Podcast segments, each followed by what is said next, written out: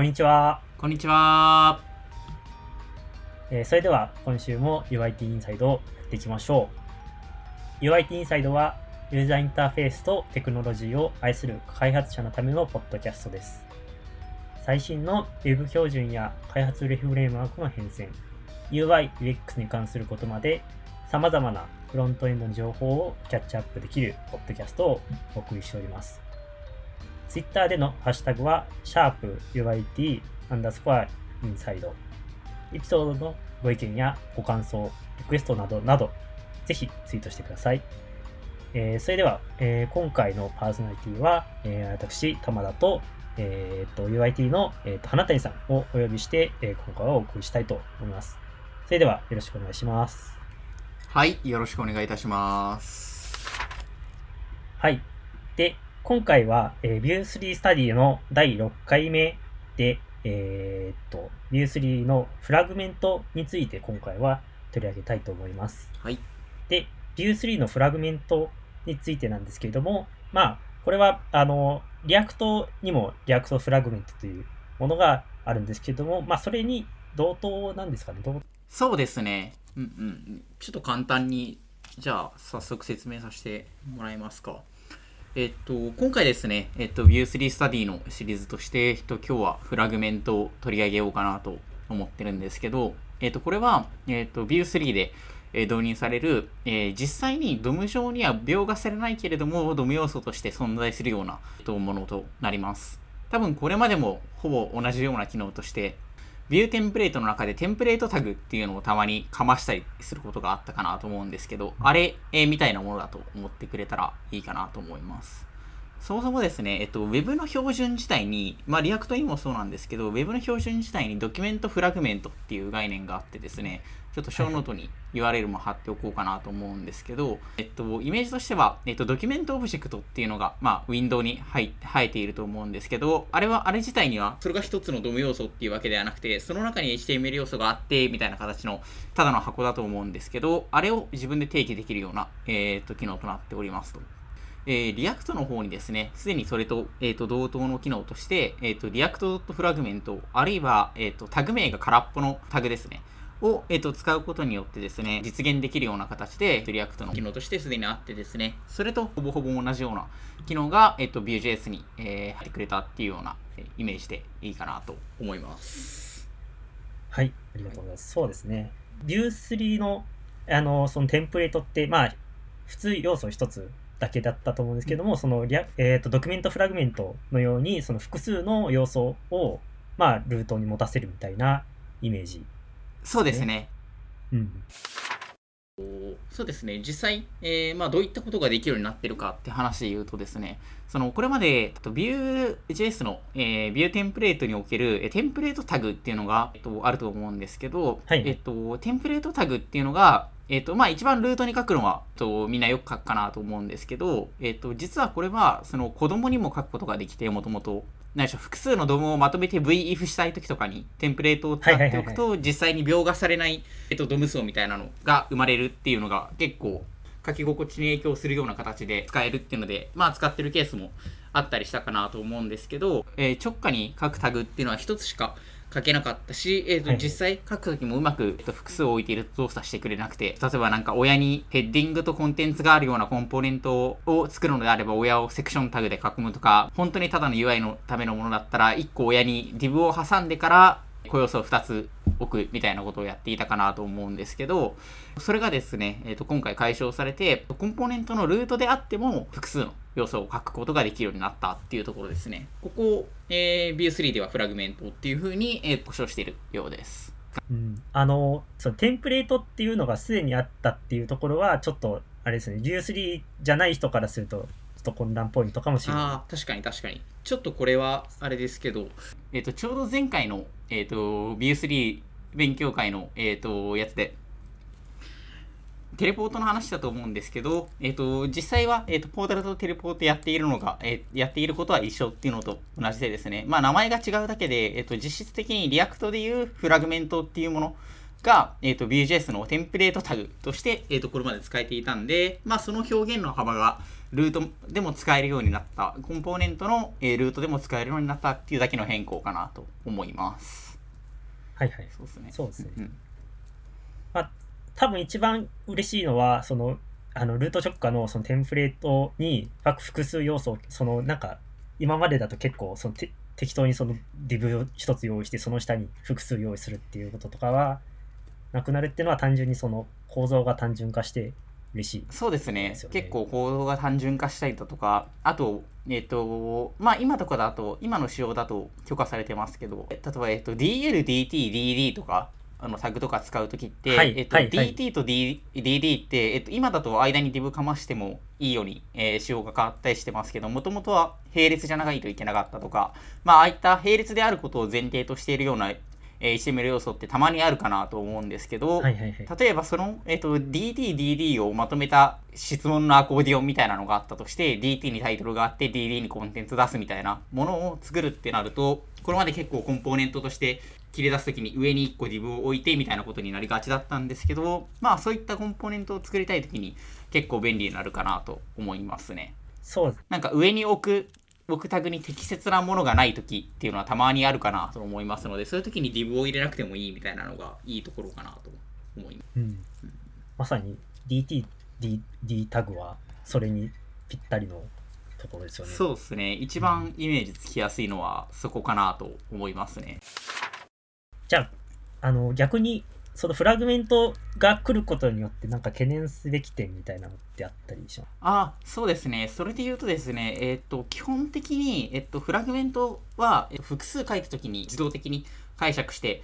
えー描画してくれるんで、それ自体は問題ないんですけど、ん。え Vue.js の場合、結構、えっと、親の方から子供のコンポーネントに、例えば見た目用のクラスとかを、えー親の、えっと、ビューテンプレートの中で子供のコンポーネントを呼び出すときにクラスに例えばなんか isActive みたいなものをつけるみたいな形でクラスとか、えっと、別途属性を付与することっていうのが結構あったかなと思うんです一つ目か二つ目どっちがその属性に、えー該当するのか、えっと、もちろんわからなくな,、えーなるので、えっと、自動的に付与されないっていうことは、えっと、念頭に置くべきかなと思います。つまりはですね、えっと、親から、えっと、クラス云々みたいなのを、えっと、付与している前提でいる場合もあったかなと思うんですけど、えっ、と、フラグメントとして利用する場合ですね、えっ、と、どっちにそれをつけてやるのかみたいなのは、えっ、と、V-bind で、えっ、と、やってやる必要があるっていうのは、えー気をつけておくべきポイントかなと思います。はいはい。ああ、くらない。かなそうですよ。カスタムコンポーネントのなんか名前、そのな特に今までだと気にせずそのクラスとかつけられたと思うんですけども、まあ、そうですね。どっちつけたらいそうですね。いかわからないですよね。うんうんうんどっちにつけるみたいなのを判断はできない。もちろんできないというか、場合によって変わるかなと思いますので、うんうんそこは明示的に A バインドしてやるっていう必要がはいはい。出てくるっていうのが留意点かなと思います。ああ、なるほど。ありがとうございます。じゃあ、えーっと、その Vue Fragment について、まあ、結構、その React の Fragment っていうの結構前に追加されたと思うんですけども、なぜこの Vue 3のタイミングでやっと実装になったかっていうところは、まあ、ちょっと気になるところですので、ここはちょっとお伺いしたいなと思います。そうですね。じゃあちょっと、えー紹介しようかなと思います。えっ、と、これまでも、えっ、と、テンプレートっていうところで、そのルート以外であれば、テンプレートタグとして使うことによって、えー複数の、えマウント自体はできたはずなのに、なんで今になってルート、えーだけこういう風になったんだっていうところはちょっと気な、えー気になって、えー調べていたんですけど、えっ、と、ビューのですね、えっ、と、2系の頃はですね、コンポーネント自体のマウントするロジックっていうのが、えっ、と、エレメントに入っているアウター HTML を完全に書き換えるみたいな実装をしていたらしいですと。ちょっとソースコードまで追ってるんではなくて、えっ、と、アップデートする RFC から読んで知ったところなんですけど、えっ、と、アウター HTML っていうところで、完全にそのコンポーネントをママウントする先のドム要素っていうところのを自体を置き換えるっていう挙動を行っていたみたいですと。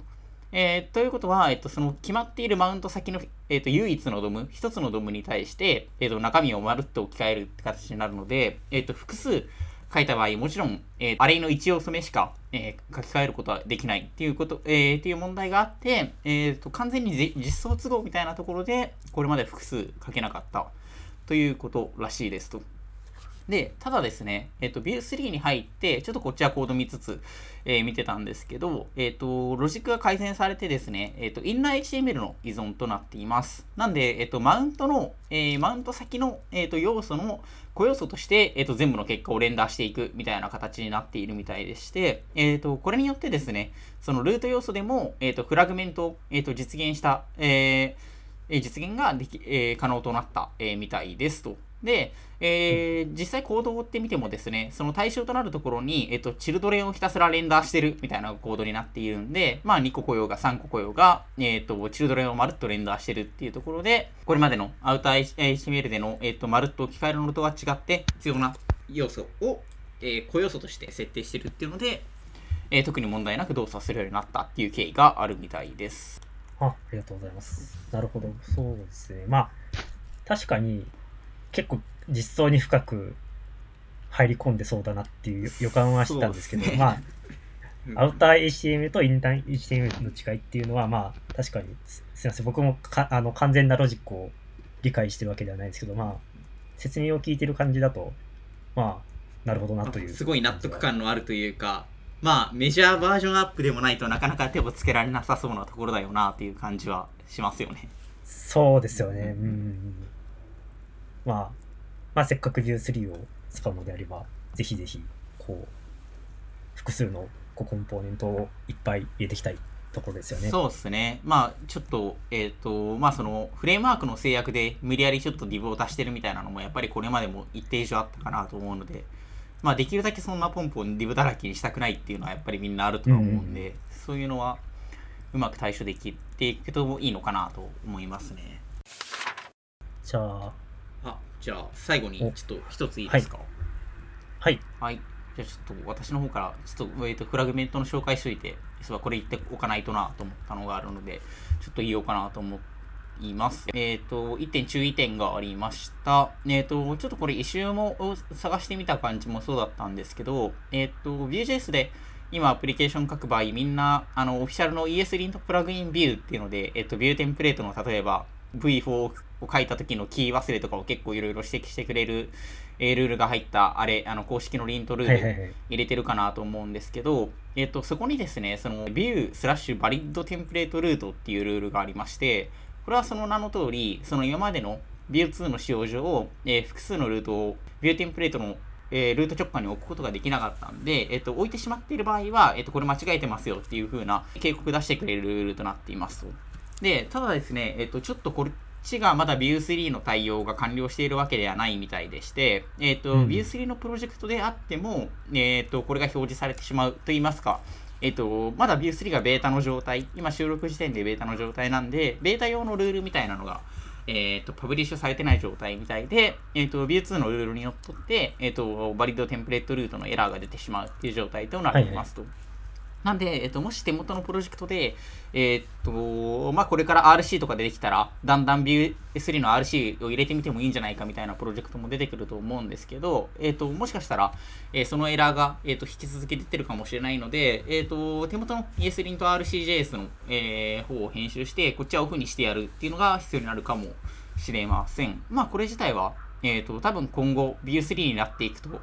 えっ、ー、と、リント上禁止するルールでもないとは思うので、まあ、どっかしらのアップデートで、えっ、ー、と、削除されるのか、何なりされるかなと思うんで、はいはい、えっ、と、ひとまずは、えっ、と、手動でオフにし,、ま、してしまっていいかなと思います。まあ、結構、えっ、と、VS コードのエクステンションとか入れてたら、普通に、えっ、と、Vue3 の環境で書いてても怒られてしまうんで、まあ、その辺は、えー、一応、